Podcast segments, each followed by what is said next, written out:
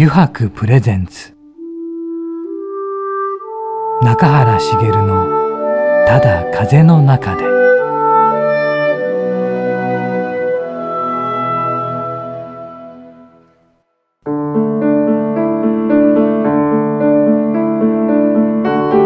皆さんこんにちは。声優の中原茂です。油白プレゼンツ。中原茂のただ風の中で。今週もですね横浜駅から徒歩10分ほどのところにあります油白横浜本店ショールームよりお送りしていきます。さてね今週のお客様はまあ先週はね久しぶりにね中垣君とのね2人のトークということでちょっと油白の今後ねでまだまだね中垣君考えてることがあるということでまだそれは次回のお楽しみということだったんですが今週そうなんですよ初めてのまたね業界というかね。方をお呼びしています今までの方はどっちかというとね服飾関係というか建築関係とかそのデザイナーとかの形だったんですけど今回はですね映像プロデューサーということで佐々木京子さんをお迎えしております。うんどんなねこれちょっとねあの僕の仕事ともかぶってくるところもありまたどんな話が聞けるのかとても楽しみにしておりますので、えー、皆さん本日も最後まで番組お付き合いください。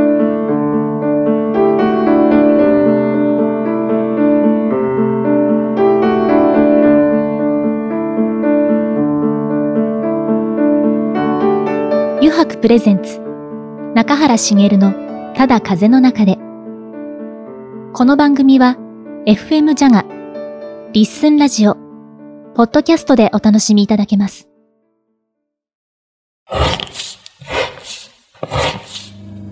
油白の革製品は日常品でありながら小さなアート作品である。日々の暮らしに彩りを。レザーブランド。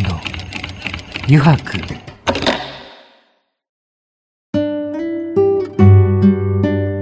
油白プレゼンツ。中原茂の「ただ風の中で」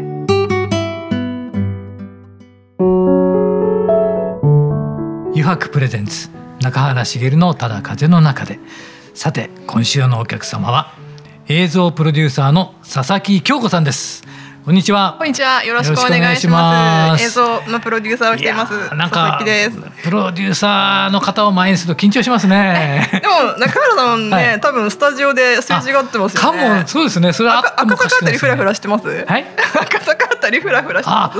赤坂もスタジオあフラフラしてます。本当ですか？絶対すれ違ってますね。あすれ違ってますね。よくありますね。すれ違うだけってよくあるんですよね。なんかスタジオが違って、はいはい、隣のスタジオだったりしてそうそうご飯食べてると「おはようございます」って来るとかありますよね。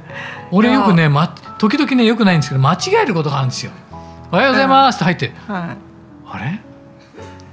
みんな知らないなと思って。な。んかねいっぱいあるんですよねそのビルの中にね。ナンスタナンスタみたいなやつで、誰も知らないおかしいなと。今日はじゃああのはい。えっと、はい声優とプロデューサーでちょっと盛り上げちょっとちょっとちょっとちょっと。そんな誰か忘れてませんか、ええ、ちょっと忘れじゃないですか？いつ紹介してくれるのかなと思って待ってたんですけど。中垣くんね。いつも中垣くん最初聞くんだけど。今日ちょっとね佐々木さんの演出でこのような形にちょっとぶちかましてみました、ね、でそれやっぱり聞きますねじゃあ中垣くんに、はい、佐々木さんとはね映像プロデューサーだからさ全然畑も違うしね。はいね、どこで一体知り合ったのかっていう。あの佐々木さんとはですね、うん、もう全その今やってらっしゃる仕事と全く違う、うんうん、えお仕事されてた時に、うんうん、あの出会ってるんですけど「うん、男を磨く」という書籍がありまして、うんうんうん、まあ、それの、えー、どう説明したらいいですか？えっとですね、その中にですね、あの中垣さんの記事を、あの掲載してまして、はい。で、十一年前十一年前ですよ。何気に びっくり。この本をプロデュースしたということですそうですね。で、まあ男を磨くのちょっと得意だったので、あのちょっとその企画いいなと思ってまして、まあこれ一冊あればピカピカに磨かれるっていうあの素敵なブックですでもこれをこのチョイスしていくって大変じゃありません？そうですね。編集の女の子と、はい。はい、あといろんな人が来て、はい、あのどんどんこう集めていくっていうような感じで、はい、であのごご覧いただいた方は分かると思うんですけども、はい、まあ、本当にあの上質なものをあのこれ一冊あれば例えばあなんだろう上から下まで本当にあのキラリと光る男性になって。はい、であの実はこう結構こうしっとりとした想定なんですけど、結構若い人にちょっと読んでもらいたいみたいな感じで。なるほど。はい。はい多分これ全国に多分まだ本あると思うので、ぜひあの地元の本屋で見ました、ラジオのお聞きの皆さんもぜひ今すぐ本屋に入って。磨く。はい、確かにね上質なものってね、また違うもんね、うん、ですいません。あの映像プロデューサーということでご紹介したんですけど、はい、まあ基本的にどのようなお仕事なのかっていうのは、あそうですよね、ちょっと多分普通の方聞いてても、わ、からないですよね。えっと、というよりもどういう経緯でそうなったのかなっていうところもちょっと気になってるんですなるほどなるほど。えっと映像多分皆さん毎日見てると思うんですよ、テレビだったり、ネットだったり、あのまあ YouTube 私なんか、休みの時は3時間見てる女の子 なるほど、でそれあのたとまあ番組とかあの、はい、毎週オンエアしてるものもやらせてもらってるんですけど、まずあのどういうのを作るのかなって企画から始めるんですよ映像って。でこういう人に見てもらいたいなっていうあの一応最初にこう決めるんですよ。例えば女性層とか。最初からターゲットを絞るってことですか？そうですね。うっすらそれがないとなかなかできづらくて、うん、例えば子供に見てもらいたいとか、はいはい、女性向けとか、はい、男性向けみたいなのを一応決めてでコンセプトはどういう例えば男を磨くだったらちょっとワンランク上の男性を目指すみたいなそういうのを決めるんですよ。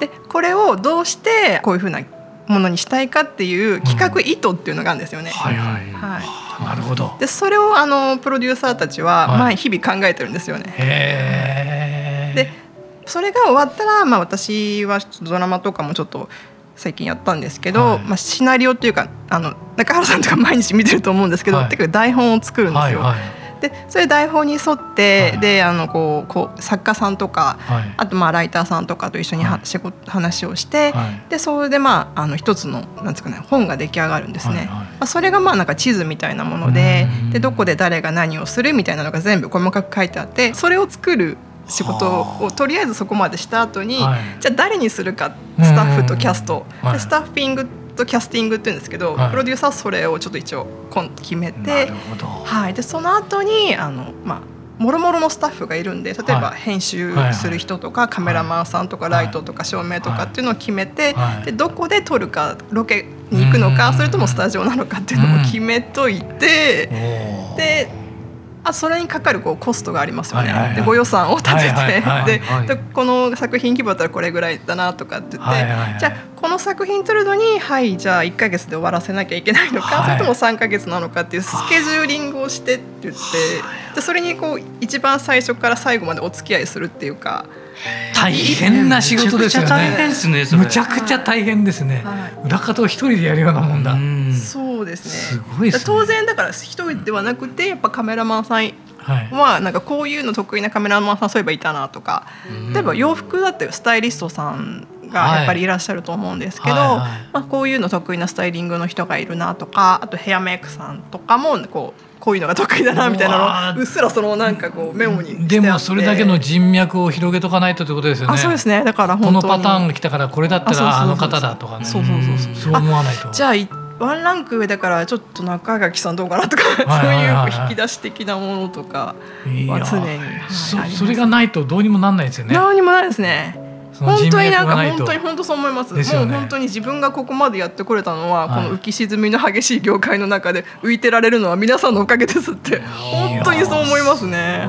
すごい。ですよ。なんか、なんかプロデューサーっていうとね多分巷の人たちはどれだけすごくすごい人なんだそうですよね。昔よくのカーディガンをこう やってましたやってましたなってましたねカーディガンかけてこう肩幅こうやってましたね。やってましたね。大変です思った以上に大変ですね。思った以上に大変本は本でちょっと本の話とか、本はあの映像よりはあれなんですけども、はい、とりあえずそうやっぱ同じく企画作るんですよ、はいはい、プロデューサーって。はい、でどれに出てもらうどれに出てもらうみたいなのをこう会議で決めて、でページネーションといってこう目次があるんで、その目次立てっていうのをやって、でそのこうなんですか台割りって言ってなんですかねこう。1ページ目にはこのこれこれみたいなのを決めていって、はい、でその後ライターさんとかあとデザイナーさんとかでこうどういうフォントがいいかってこう文字のそういうあれを決めたりとか、はい、色はどうするかとか、そういうのを決めて流し込みっていう作業をするんですよね。でそれをすると原稿がこうゲラ初稿とかっていうのが出てきて、で色稿っていう色をコントロールするのを来て。でブランド作るのと一緒ですね。それもやるわけですね。それもやらせてもらいましてでそそれはなんかライターとか編集の仕事なんですけど私プロデューサーという仕事なので、はい、その後あの卸問屋っていうのがあるんですよその本を、はいはいはい、そこで南部なんかやるんだっていうのの卸問屋とお話しして でその後書店に行って「何冊置いてください」ってやってみたいな。すごい。でそれで発売日にあのもう読者さんのお膝元に平積みされてて崩れるっていう いつもの これこれにはマーケティングリサーチということに載ってらっしゃいますね。マーケではいいろんなとこに大変だ。はい一、ページ一ページねやって。うわでも、はい、やりがいがとてもありますね。やりがいめちゃくちゃありますね。ですよね。はい。一時期その本やるちょっと長木さんと会う前に本やることになったって言われた時に。はいはいあのやっぱり一番最初何もわからないけどでもやんなきゃいけないっていう状況があって、はい、で無茶ぶりしかされなかったですよその会社と社長に。でだけどなんかこう本当に本に並ぶ3日ぐらい前にちょっとトラブルが起きまして、はい、でデザインがおかしいってなんかデザイナーが言い始めたって でも今日やらないとあのなんだろうもう本屋さんに並ばないっていう状況があってで今印刷止めたら絶対無理だからでその時にあ電話でそんな話してるからとりあえず逃げようと思ったんです逃げるとは？そう六本木の空を眺めながらもうもう本当に逃げるそうそうもうもう無理だなって思って。それはどうなったんですかそれでそしたら多分すごいおかしくなってたんですよねその時自分の精神的に。そしたら星がすごいその日綺麗で、はいはいなんか星とお話ししちゃって。それでなんかそしたらその星が言うには「あの君はあのこの本を、うん、あの今これ君がやらなかったら、はいはい。あのいるかいないかわからないけど読者はその本読めないだろうって言うんですよ。なるほど。星が言う。そうそう。うん、それでそうだなって思ったんですね。もしかしたら読者が待ってるかもしれないなと思って。即あの印刷に電話しましたね。うまくいきましたそしたら止めてくれて、はい、デザイナーさんにデザインってもそのそれまでのなんかあの工程があるんですけど、はいはい、色こう出したり、それを全部飛ばして、はいやるっていうので無事に並んだ時はそうですねあのもう本当に震えましたね。震えますよね。そんなことがあってちゃんとできたって。人間おかしくなると星と喋れる 自分まだ星と喋ったことないんでまだ大丈夫なんですね。まだでもあの今年の夏必ず。必ず。でも 星いいこと言いますね、うん、その日本当星が綺麗だったんですよね。なるほど、それはすごいな本でも本も大変だそれで出来上がっていくんですね。であの佐々木さんこのだから今もともとってついたきっかけとかってあります？ちょっと話せば長くなるんですけど一番最初ですねあの、はい、私どうしても入りたい劇団があったんですね。えー、劇団ですか、はい、あちょっとあの有名な人もいてみたいな、はいはいはい、そこはなんかミュージカル劇団ではいはいはい、でまあ、歌って踊れるってお芝居できるみたいなやつにすごく憧れててでその劇団にどうしても入りたくて。初めはそこですか？はい、はい、でオーディションを受けなきゃいけないから、はいはいはい、オーディションに行ったらなんかたまたま本当に受かっちゃって、はいはいはいはい、ででなんかそこでまあやれることになったんですよね。うんでその時は自分の力を試してみたいって、はい、なるほど。また星が言い出した。星よく出てきますね。であの一回そこやめて、はい、あの毎日オーディション行ったんですよね。え毎日？毎ほぼほぼ毎日あの、はい、オーディション行ってたんですけど、はい、まあ、一個も受からなくて、それが多分2か月ぐらいですかね。本当に月曜日から。ごめんなさい毎日じゃなかったな。週 週34とか。ほぼ毎日ほぼ毎日行ってんだけど全然受からなくて。でそうするとやっぱりこうお金がどんどんなくなってくるんですよね。とりあえずは生活、は。いはいはい、でだからバイトもしもしようと思ったんですよ。でもバイトも一個も受からなくて、えー、いやその時本当にすごいあの落ち込んじゃいまして。そうですねバイトも受かんないんじゃね。本当何もできなくなっちゃったんですけど、えー、しばらくなんか目の先目線の先に、はい、あの紙一枚と、はい、あの鉛筆が置いてあったんですよね。はい、でそのなんかしなんか手が勝手にあのその劇団でやってた時に、こういう本でこういう台本で、あの演出家だったらこういうセリフ書くなみたいなのをこうつるつるつるつる書き始めたんですよね。で何の意識もしてなかったんですけど、その紙が気づけば50枚ぐらいになってて、えー、でそっからなんかこうなんだろうじゃあいやこのセリフ違うだろうとかってこのセリフリアルじゃないなとか勝手に自分でこう手が勝手に書き始めちゃって。はい。はいでそしたらあのだんだん元気になってきちゃった なるほど。そう。であやばい私このままなんか倒れてらんないこんなことでって思ってこの作品を絶対に立体にして見るんだってなんか知らないけど思っちゃったんですよね。でも何にもないわけですよ自分はその時あの戻れる場所もなければなんかできることもない、はい、そそれからあのいろいろなんかこう調整ついたんで、はい、やっぱり映像学びたいって。うん作らなきゃと思って映像のその CM 会社に入ったんですよね。でその時ちょっと私一度も今までもそうなんですけど海外行ったことなくて、はいはいはい、で海外旅行行ったことないから一回行ってもいいですか?」って言ったら「お佐々木君大丈夫。この仕事はね、あの海外ロケっていうのがあるからすぐ入りなさい」と言われたんですよ。なるほど。でもパスポート来てるから、はい、あでも海外旅行に会社のお金で行けるんだってちょっと思っちゃって「そうだよ海外ロケいいよ。午前中にちょちょちょいってやってもう午後からあのあれだよ」って言うから入りますって言って そっから辞めるまで一回もロケ行ってないんですよ海外に。パスポート切れましたけど部長って。すごいなそれは。そうなんですよ。すごいです、でその時に、その会社で、はい、あのすごいベテランの人がすごい大きい仕事を取ってきたんですよ。はいはいはい、で子供番組を作ると、はいはいはい、でもう全部それはもう決まりましたと。でで何をやるかって言ったら本当に子供との撮影実写撮影と、はいはい、あとパペット人形を使ってパペットショーをやるとあ,、と CG ワークっていうか CG を使ってて、はいはい、あと子供番組だから絶対にアニメーションは必要なんですって言われたんですね。はい、でそしたらそのビッグな仕事を取ってきた先輩が辞めちゃって、はい、でそしたらお前がやれってなっちゃって、えー、もう頭痛しかしなかった。ん ですね。ででまあキャスティングとか置いといて、あのパペットショーもまあちょっと有名な人形劇団さんが作ってくれるっていうのもその決まっていて、はい。はい、で演出の方も決まっていて、はい、で CG ワークはうちの会社の CG のチーフがあのリーダーでやるっていうのが決まったんですけど、はい、一番の問題はアニメーションだったんですよね。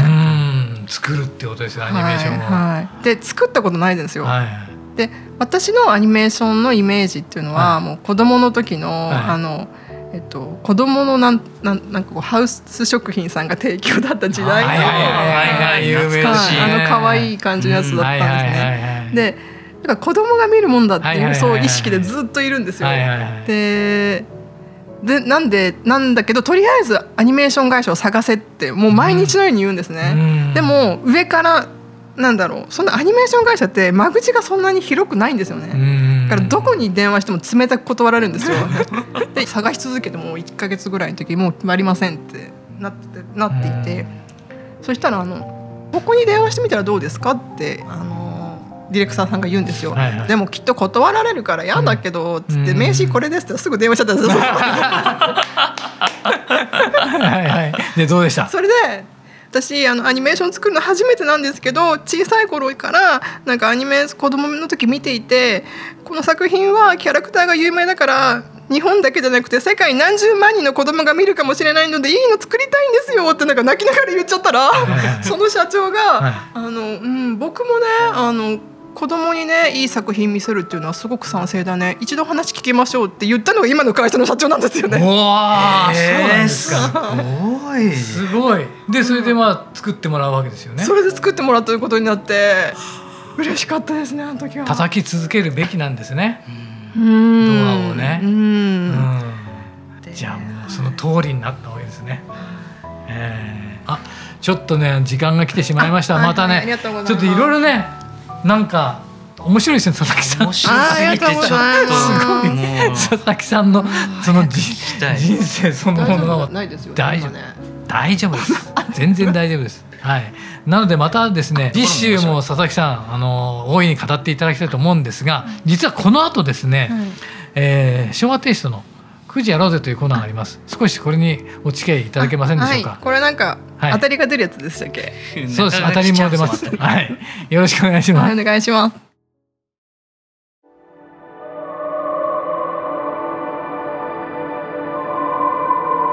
油白プレゼンツ。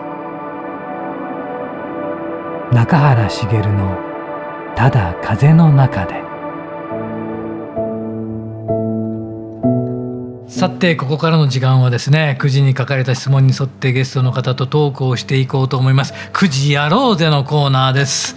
佐々木さん 早速ですがじゃあ引いていただけますか？はい。はい。当たりが出る。当たりが出るとね、はい、中川君がもらいます。さあなんでしょうね。じゃじゃんお、はい、夢を叶えるためには何が必要だと思いますか？おすごい、うん、それこの間なんかあの、はい、中学生に聞かれたんです本当ですかまあね好きなものを、のところに行くことじゃないですかね。ああ好きなもののところに行く。はい。まあ好きこそものの上手なりと言いますかね。そうですね。はい。もう夢これやりたいとはすぐそこに行くっていう。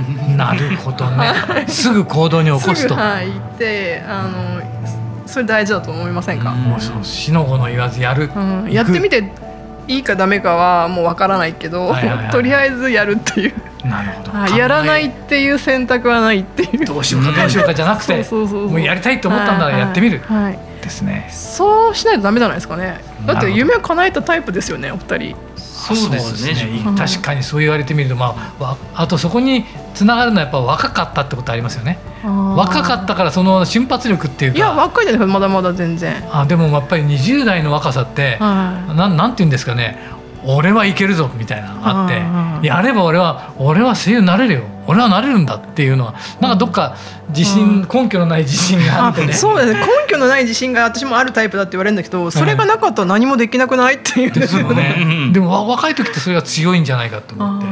でなんか許されるんじゃないかっていう気がしてねそんなのありました。はいじゃあ次お願いします。じゃじゃんさて次は何でしょうねすごい有名ね心を落ち着かせたい時は何をしますか？何もしないんじゃないですかね。なるほどね。なるほどね。星と話す。星と話す。時々ぼーっとして星を見るかな。何もしないってリセットしてる感じですよね。それ。ただなんかイメージ的にこうろうそくの火見ながらぼーっとしてるとか。ああとよく最近番組でお好きで見るんですけどね、うん、あの焚き火なんかいいな焚き火、焚き火音もいいし。音もいいし、キャンプとかキャンプキャンプとかいいです、ね、自分は温泉。あ温泉温泉温泉。でぼーっとするの大好き、ね、まあそれをやっぱあの露天風呂の星と話しながら。最近どう？みたいな感じで。で何にも俺しないもんね泊まる時は。泊まってああのその口開けの客であの温泉に行って、うん、ーってやってて帰ってきて本読んでて暗くなってお腹が空いてきたらご飯食べに行って、でまたお風呂入って、えー、眠くなってきたら寝るみたいなね。何もしない何にもしないことも大切だな大切なるほど。はい。じゃあ次お願いします、子供の頃の大好物は何でしたか？あのそれはなんか本当にスイカが大好きであはいはいはい。スイカのドラマ作って。スイカのドラマ？はい。あの本当に本当に最後の晩餐何が食べたいって言ってスイカがいいなと思ってなんかサクふわプトロぐらいで死にたいなみたいな。すげえ。スイスイカもじゃあ喋るんですねきっとね。そう。なんかもうシャリ？ふわプシャリぐらいで死にたいって スイカがそれほど好き。はい。ななんか好きなこれは子供の時からみたいなあります？子供の時好きだったの中くなんかある？えー、自分梨。梨？梨？やっぱシャリが。梨もシャリ。シャリシャリシャリ感やっぱ好きですね。俺子供の頃って、えー、俺が子供の頃ってあの缶詰のものをよく出してもらったんですよ親に。缶詰の桃であったり、はい、えーと、パイナップルであったり、はい、えー、さくらんぼであったり。さくらんぼ好きだった、えー、そうです。私缶詰のその、はい、なんだろう思い出が今ふっと思い浮かんだのでちょっと言っちゃっても大丈夫、あの私誕生日が1月なんですよ。あ、同じです。あ、本当ですか？あ、やったー、はい、なんか嬉しいな。で、あのお誕生会みたいなの必ずやるじゃないですか。はいはい、やりましたね。その時にその絶対缶詰でフルーツパンチを作るっていうのが自分たちの時代は結構あって、なるほどなるほど。で、みんなお友達とか来るから、あのなんだろう、それ絶対これ持っていくんですよ、お母さんの。はいはい、で。でお母さんたちがそれを置いてってでお母さん行ったよってみんなで言い始めてそれをだって捨てて で雪がいっぱい積もってるところに生まれたのでそれをそのグラスっていうんですか、はい、そのガラスに雪詰めて、はい、であのファンタをかけてみんなで食べる 一番ファンタの最初の時代ですよね、はい、美味しかったの独特になる、はい、そうそうなんかそれでもう。雪が食べたい。それより雪が美味しすぎてファンタかけて。オレンジとグレープとなんかそうシュワシュワってやつを食べてもうみんな。すごいですね。面白いエピソードばっかり。あありがとうございました。あのー、これも昭和テイストのコーナーなんですけど 9時やろうぜのコーナー。あのあれいろいろまた話が聞けて、ね、楽しかったですね。ねまたですね次週もですねぜひいろんな話を伺いたいと思いますのでよろしくお願いいたします。えー、本日のゲストは映像プロデューサーの佐々木京子さんでした。来週もよろしくお願いいたします。お願いします。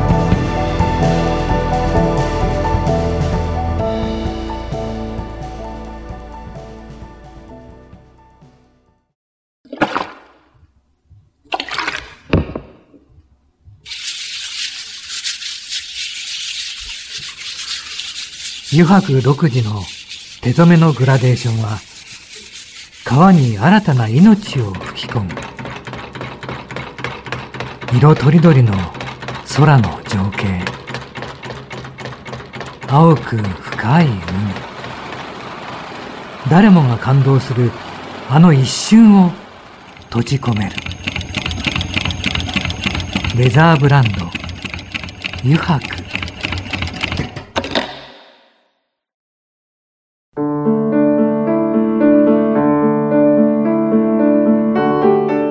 原茂がお送りしてきました余白プレゼンツ中原茂のただ風の中でそろそろエンディングのお時間です。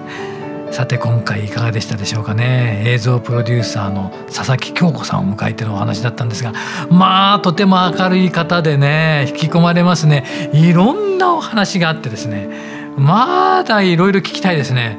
なんかもうこの方あとお話がうまい、うん、うん、上手でね。引き込まれてしまいました。またあの次週もですねたくさんあの皆さんが「えー!」というようなお話をしていただけると思うので楽しみにお待ちください、はい。えー、この番組ではですねリスナーの皆さんからメッセージをたくさんお待ちしております。e メールアドレスはすべて小文字で jaga.jaga.fm jaga.jaga.fm へお送りください。なお件名にはですね中原茂の「ただ風の中で」と入力してください。それではまた来週この時間にお会いしましょう油白プレゼンツ中原茂のただ風の中でお相手は声優の中原茂でした。